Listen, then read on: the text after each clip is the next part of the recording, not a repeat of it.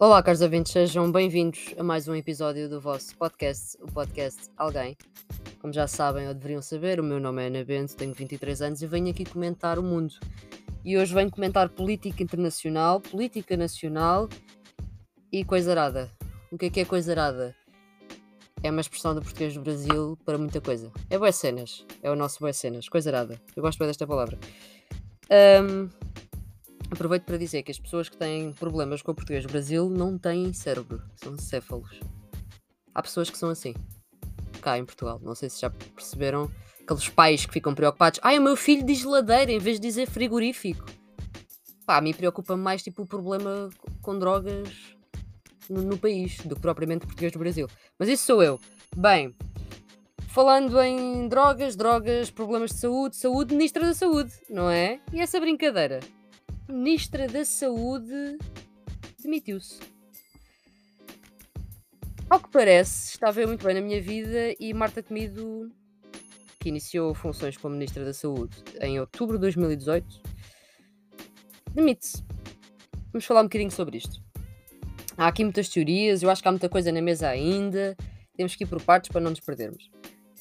Eu acho que a Marta Temido está cansada, não é? O Serviço Nacional de Saúde em Portugal está arrasado e vou já aqui deixar uma nota. Não é por falta de dinheiro, é por má gestão.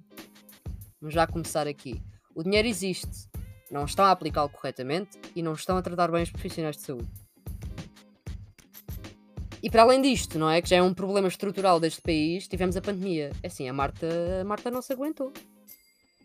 E a Marta teve que levar com tudo de frente, não é? Qual era a cara para os portugueses poderem culpar? A Marta Temido. Ela disse que, no seu entender, deixou de ter condições para se manter no cargo. Eu acho que a saída foi, foi calculada. Há pessoas que dizem que tem que ver com aquela grávida que morreu. Eu acho que não tem que ver com isso. Eu acho que foi uma quase uma desculpa que ela, ela colou-se ali ao acontecimento, não é? Mas claramente não, não teve a ver só com isso. Isso foi um, isso foi um detalhe, na minha opinião, que ela aproveitou para se demitir na mesma altura. Isto é uma coisa que vem. Um, se calhar já vem há muito tempo. Eu venho atrasada nisto, eu devia ter falado isto a semana passada. Mas. Mas aqui estou eu. Portanto, vamos lá começar por pontos. Já, já disse aqui que o problema do Serviço Nacional de Saúde em Portugal é na gestão, não é no investimento. Vou também dizer que, na minha opinião, António Costa já, já ia deixando cair Marta Temido. Ela já não era a ministra estrela, não é? Que foi na pandemia. Nós na pandemia estávamos sempre, meu Deus, parabéns, aplausos, Marta. E depois disso os portugueses ficaram, não, não é?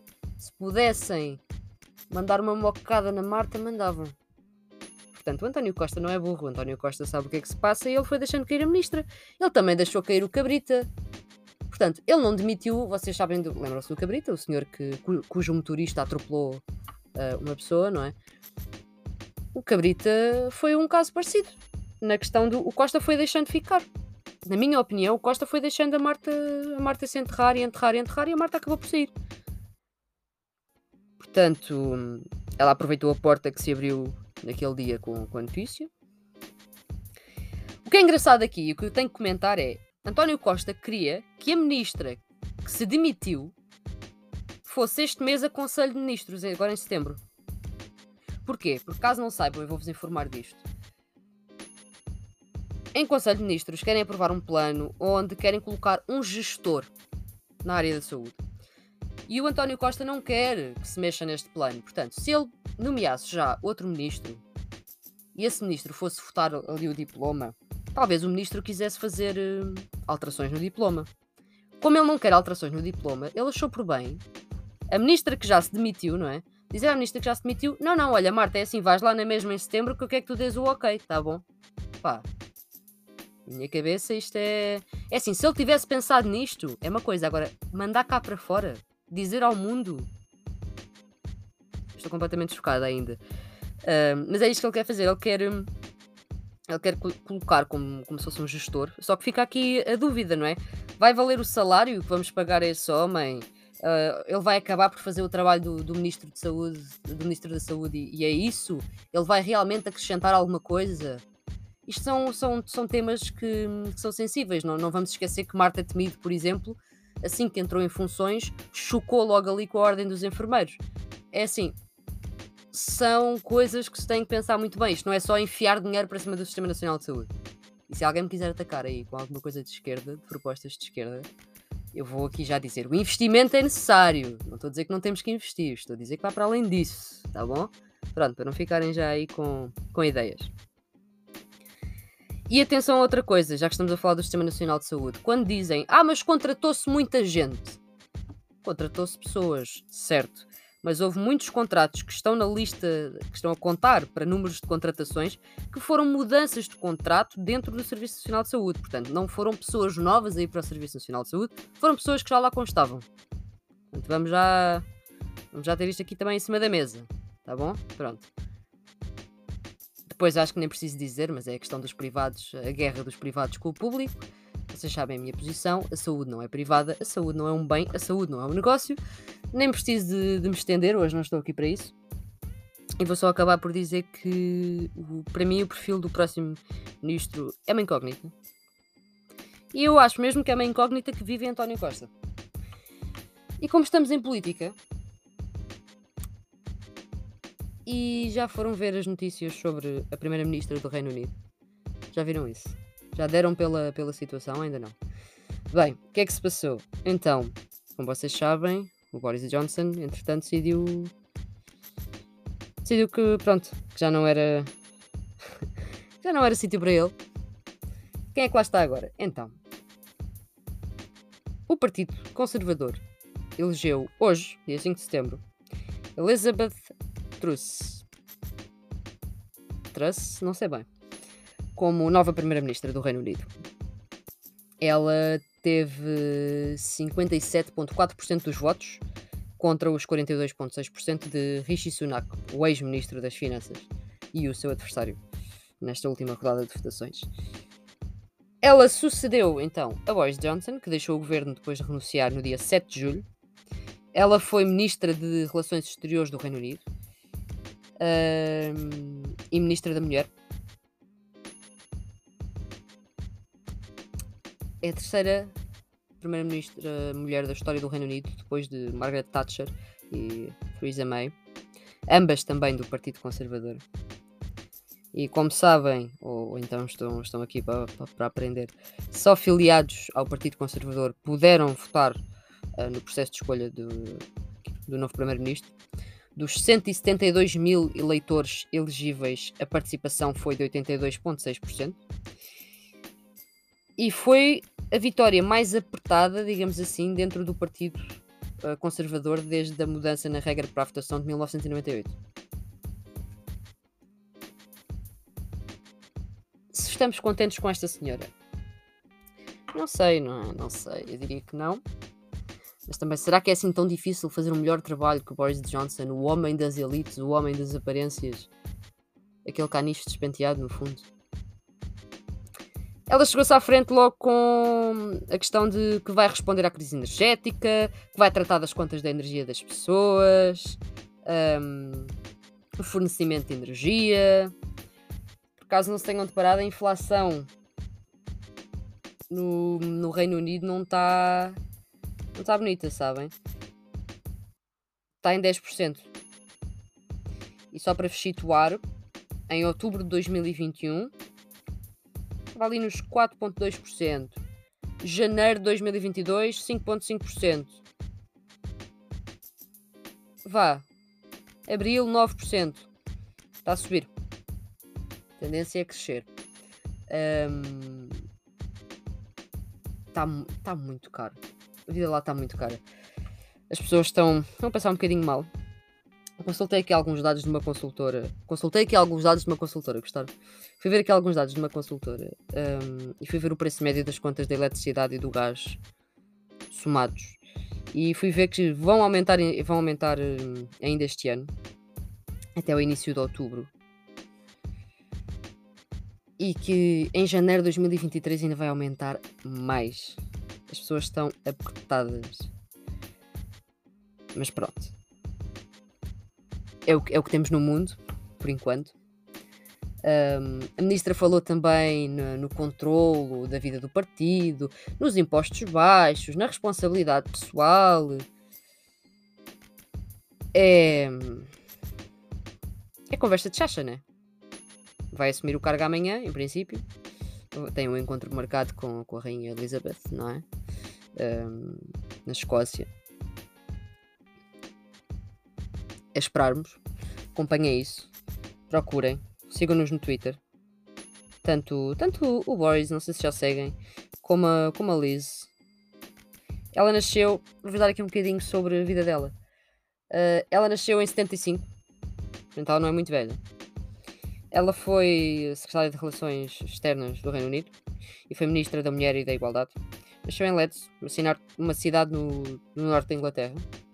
E atenção, ela é filha de pais de esquerda, que é uma coisa que eu acho fantástica. Ela estudou filosofia, estudou política e economia em Oxford. Licenciou-se ali em 96.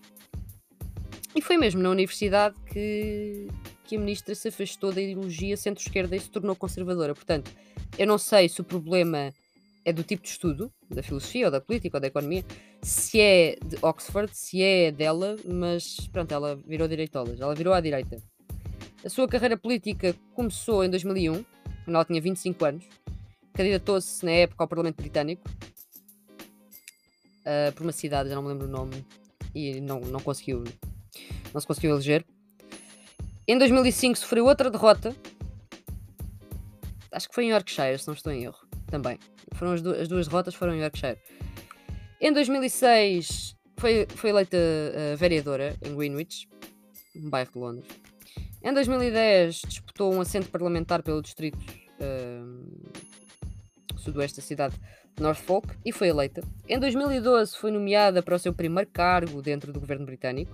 Foi subsecretária do, do Estado Parlamentar para a Educação e Assistência Infantil. E desde então foi Ministra da Educação, Secretária de Estado do Meio Ambiente, Secretária da Justiça, Secretária do Tesouro e Secretária de Estado do Comércio Internacional. Portanto, ela tem uma, uma longa carreira. Pronto, virou à direita, foi construindo a sua carreira. Mas ela falou aqui de uma coisa que, que, me perturbou um bocadinho. Ela disse que ia adotar, e passa a citar, uma linha dura com a União Europeia sobre o Brexit. Um, e disse também que faria da Grã-Bretanha uma nação a ser aspirada por outras. Pronto, é? É, é o que temos também. Mas mas eu acho que é ver, agora é esperarmos. Achei só interessante trazer isto aqui.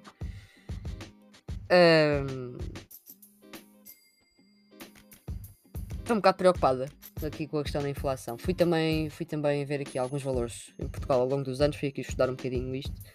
Não sei se sabem, mas vou-vos já aqui situar. Nós estamos com uma inflação de 9,1%. Não, 9%, desculpem. Desceu.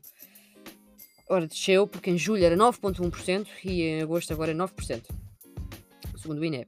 ok? São todos dados do, do INE. Uh, acho que foi a menor pressão dos preços da energia que ajudou a explicar a, a esta evoluçãozinha, o 0,1 ponto uh, percentual. Mas aqui a descida não é o importante, o importante é que a inflação continua em níveis que nunca foram registados nas últimas 3 décadas. Sabem o que é que são 30 anos? E esta desaceleração de 0,1 pontos percentuais foi a primeira desaceleração em quase um ano. Uh, não é? Estamos a entender isto. A energia está como está. Não, não vamos falar muito sobre isto. Melhorou. Uh, melhorou um bocadinho. Mas mal. Está muito mal. É assim, agosto ficou marcado uh, por uma baixa dos preços dos combustíveis. Uh, mas mas não foi assim nada especial. Isto foi quando entrou, foi enquanto, enquanto entrou em vigor o, o, mecanismo ibérico que ajudou a conter os preços de eletricidade.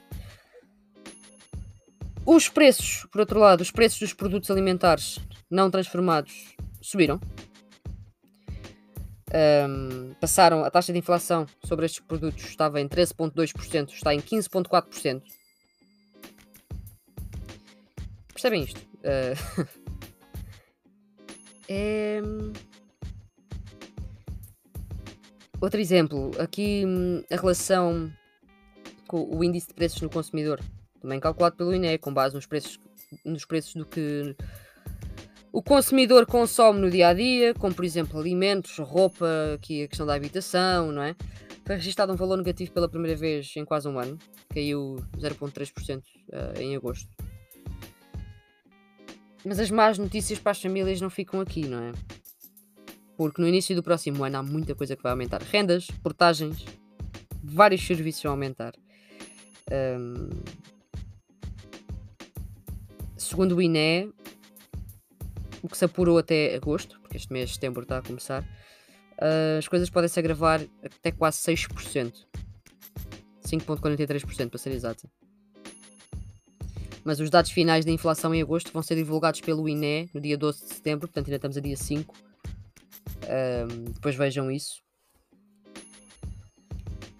Eu estou preocupada, estou, mas o que eu acho é que ainda temos que olhar muito para o comportamento do, do consumidor e para o comportamento das empresas. Ai, hoje estou gaga a falar, porra. Para o comportamento do consumidor e para o comportamento das empresas para prever o que é que aí vem. Portanto, que piorou, piorou. Mas se já está mal, mal, eu acho que não. Eu acho que vai piorar mais, entendem? Não estou a desvalorizar nada, não estou a dizer que não há pessoas a passar dificuldades, não estou a dizer que não está horrível, não estou a dizer que não estamos todos cansados. Isto é tudo real, ok? Mas eu acho que vai ficar pior ainda. Só não sei quanto pior e como, ok? Não sei se me faço entender. Por falar nisto tudo, não é? Em coisas más, já que eu falei na questão do, do preço dos produtos, já devem ter ouvido falar nas notícias do pacote de apoio às famílias portuguesas. É assim, isto tudo que passa nas notícias, eu acho que isto é importante fazer aqui um disclaimerzinho. Sempre que se fala de medidas e apoios e papapá, a malta fica toda entusiasmada do género que vem para a semana que vem. Não vem. Provavelmente vem no próximo Orçamento de Estado em 2023. Ok? Vai ser giro esse Orçamento de Estado, vai ser giríssimo. Mal posso esperar. Um, mas pronto, o que se fala, se vocês já ouviram falar disto e ficaram confusos, já sabem que a subida no preço dos produtos alimentares tem sido uma constante nos últimos tempos. Um, e como eu disse há bocado, em 30 anos uh, a taxa de inflação subiu como não, como não, não tinha subido há 30 anos, é? durante 30 anos. O Banco Central Europeu tem-se mostrado conservador no que toca a, a decretar medidas de combate à inflação. E então o governo português decidiu que que ia pôr 2 mil milhões de euros aqui dirigido às famílias. As medidas concretas eu não vos vou trazer aqui, não vos vou fazer. Eu, nem, eu não, não, fui fazer a minha pesquisa, não, não vou estar aqui a mandar coisas que não sei para o ar, uh, mas é de esperar alterações fiscais. Portanto, tenham em mente que isto deve ser colocado no orçamento para o ano só um, e que provavelmente não vai ser grande coisa porque estamos em Portugal. E sinto que já falei muita política aqui. Para as pessoas que não gostam de vir aqui a ouvir uh, panorama político, panorama social, não é? Se calhar falo um bocadinho à toa. Porque já estou aqui há 18 minutos a falar de política. Se calhar para terminar falo à toa. Eu não vim aqui a semana passada porque, porque não tive vontade, vou ser muito sincera. Uh, se não estou em erro, a semana passada foi a semana que eu não gravei. Já estou um bocado perdida com os dias, não vou mentir. Um, não é, que, não é que eu esteja assim com algum problema na vida que, que me leva a não querer gravar, mas não, às vezes não tenho vontade. Então o que eu vou fazendo é vou anotando, eu acho que já vos disse isto aqui, eu vou anotando no bloco de notas do telefone. Um, a semana passada, por exemplo, fui anotando o que eu queria dizer sobre a Ministra da Saúde, fui anotando aqui alguns tópicos assim mais aleatórios e hoje fui tratar de umas coisas e comecei a ler notícias e deparei-me com, com a notícia da Primeira-Ministra do Reino Unido e pensei, pá, vou juntar isto tudo, vou fazer um bolo e vou entregar podcast a alguém. Então estou aqui, não é por mal. Tenho medo do que, de que rumo é que isto pode tomar agora, mas eu ando aqui a pensar em muitas coisas.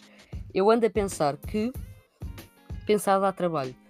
Cada vez mais me, me perturba o facto das pessoas não quererem pensar. Reparem nisto. Tomem consciência do que é que se passa à vossa, à vossa, volta. E não estou a dizer querer pensar no sentido de obter conhecimento, de aprender o que é que se passa no país ou em outros países. Não, não. Estou a falar mesmo de pá, pensar em coisas básicas. Explorar um bocadinho a mente. querer entender o outro. Entendem? As pessoas não querem pensar, as pessoas querem a papinha feita e isto cada vez mais me, me chateia, porque tudo o que dá trabalho as pessoas não querem fazer. Se pensar dá trabalho, as pessoas não pensam. Se amar dá trabalho, as pessoas não amam. Depois metem desculpas à frente. Ah, é que eu sou muito egoísta, eu sou muito frontal, eu tenho um feitio muito complicado. Não, pá, estás a ser estúpido. Estás a ver? Porque toda a gente gosta de amar e de ser amado. E não estou a falar só em relações amorosas, hum, românticas. Estou a falar em relações com a família, relações com os amigos. Todos nós gostamos de amor e carinho. Ou vamos, ou vamos todos fingir que não. Porque somos todos superiores e bad bitches. Hum? Que, que coisa é esta de fingirmos todos que somos a Beyoncé e não precisamos de ninguém? Até a Beyoncé precisa de miminhos. Um, no fundo é isto. Portanto, percebam que às vezes, e era aqui que eu queria chegar, percebam que às vezes amar dá trabalho e que vocês são amados, só que os outros não mostram porque lhes dá trabalho. Isto é um exercício engraçado de fazer. Porque às vezes as pessoas dizem, ah pá, mas eu sou uma inútil. Não, não, não, não, não, não são inúteis nada. São importantes para a vida das pessoas. O sentimento de, de, de, de, nos sentirmos inútil também não tem que ser contrariado com uma objetividade do género. Ah, pronto, até sou útil porque faço umas coisas. Não. Pá, vocês são úteis porque estão cá, porque existem. E agora alguém está super deprimido desse lado e, está a dizer, pá, esta gaja não está a dizer nada de jeito. Então vamos discutir. vamos discutir, manda mensagem, vamos discutir. Vamos ver quem é que está mais deprimido nesta casa. Um, não, mas a sério, a sério, façam, façam este exercíciozinho. Porque eu sei que nós, nós somos a geração que está cheia de traumas. Quem, quem tiver a minha idade, quem tiver nascido ali tipo anos 90. Quem for mais velho, mais traumatizado estará. Quem for mais novo, ainda mais traumatizado estará. Isto é, uma, isto é um ciclo de traumas que não para. Nós somos uma geração com muitos traumas e depois a malta leva os traumas para tudo. Uh, mas pá, pensem nisto, pensem que traumas não são aquela camisola que vocês têm que vestir todos os dias. Traumas são momentos maus que nos aconteceram, nos marcaram, ficaram ali e não foram resolvidos. Das duas, uma, ou aprendem a viver com eles, ou resolvem-nos. Se não dá para resolver, aprendem a viver com eles. É isto. No fundo, tem estas opções. Que desistir e ficar só a existir não é uma cena fixe. Não é uma cena fixe.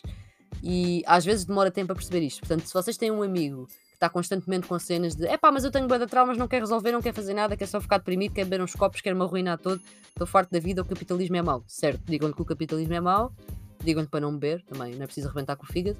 Mas deem-lhe tempo para, para ele perceber que pá, tem que assentar. E às vezes há malta, também queria falar disto aqui. Há malta que faz terapia, e muito bem. Acho que toda a gente ia fazer terapia, acho que faz muito bem.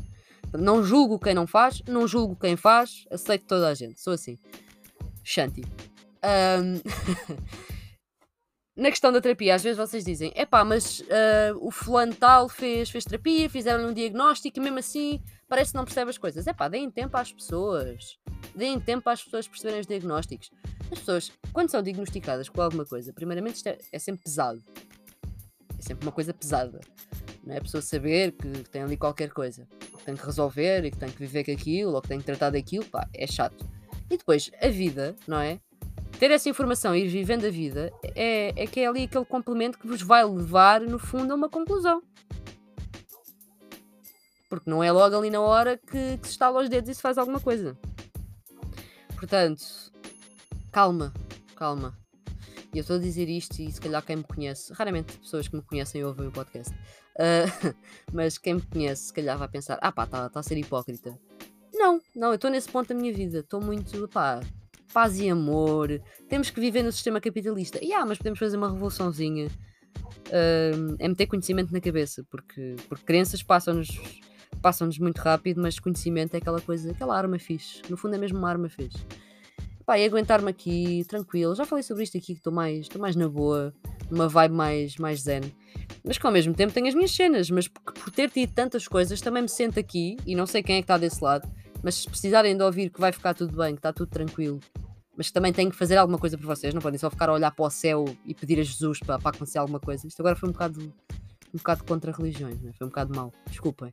Se forem religiosos, peço desculpa. Se não forem, choquem aí. Um... E há aqui uma coisa que eu, que eu quero deixar para acabar o episódio. Quero que vocês me digam a vossa opinião. Um... Eu vou deixar aqui a minha.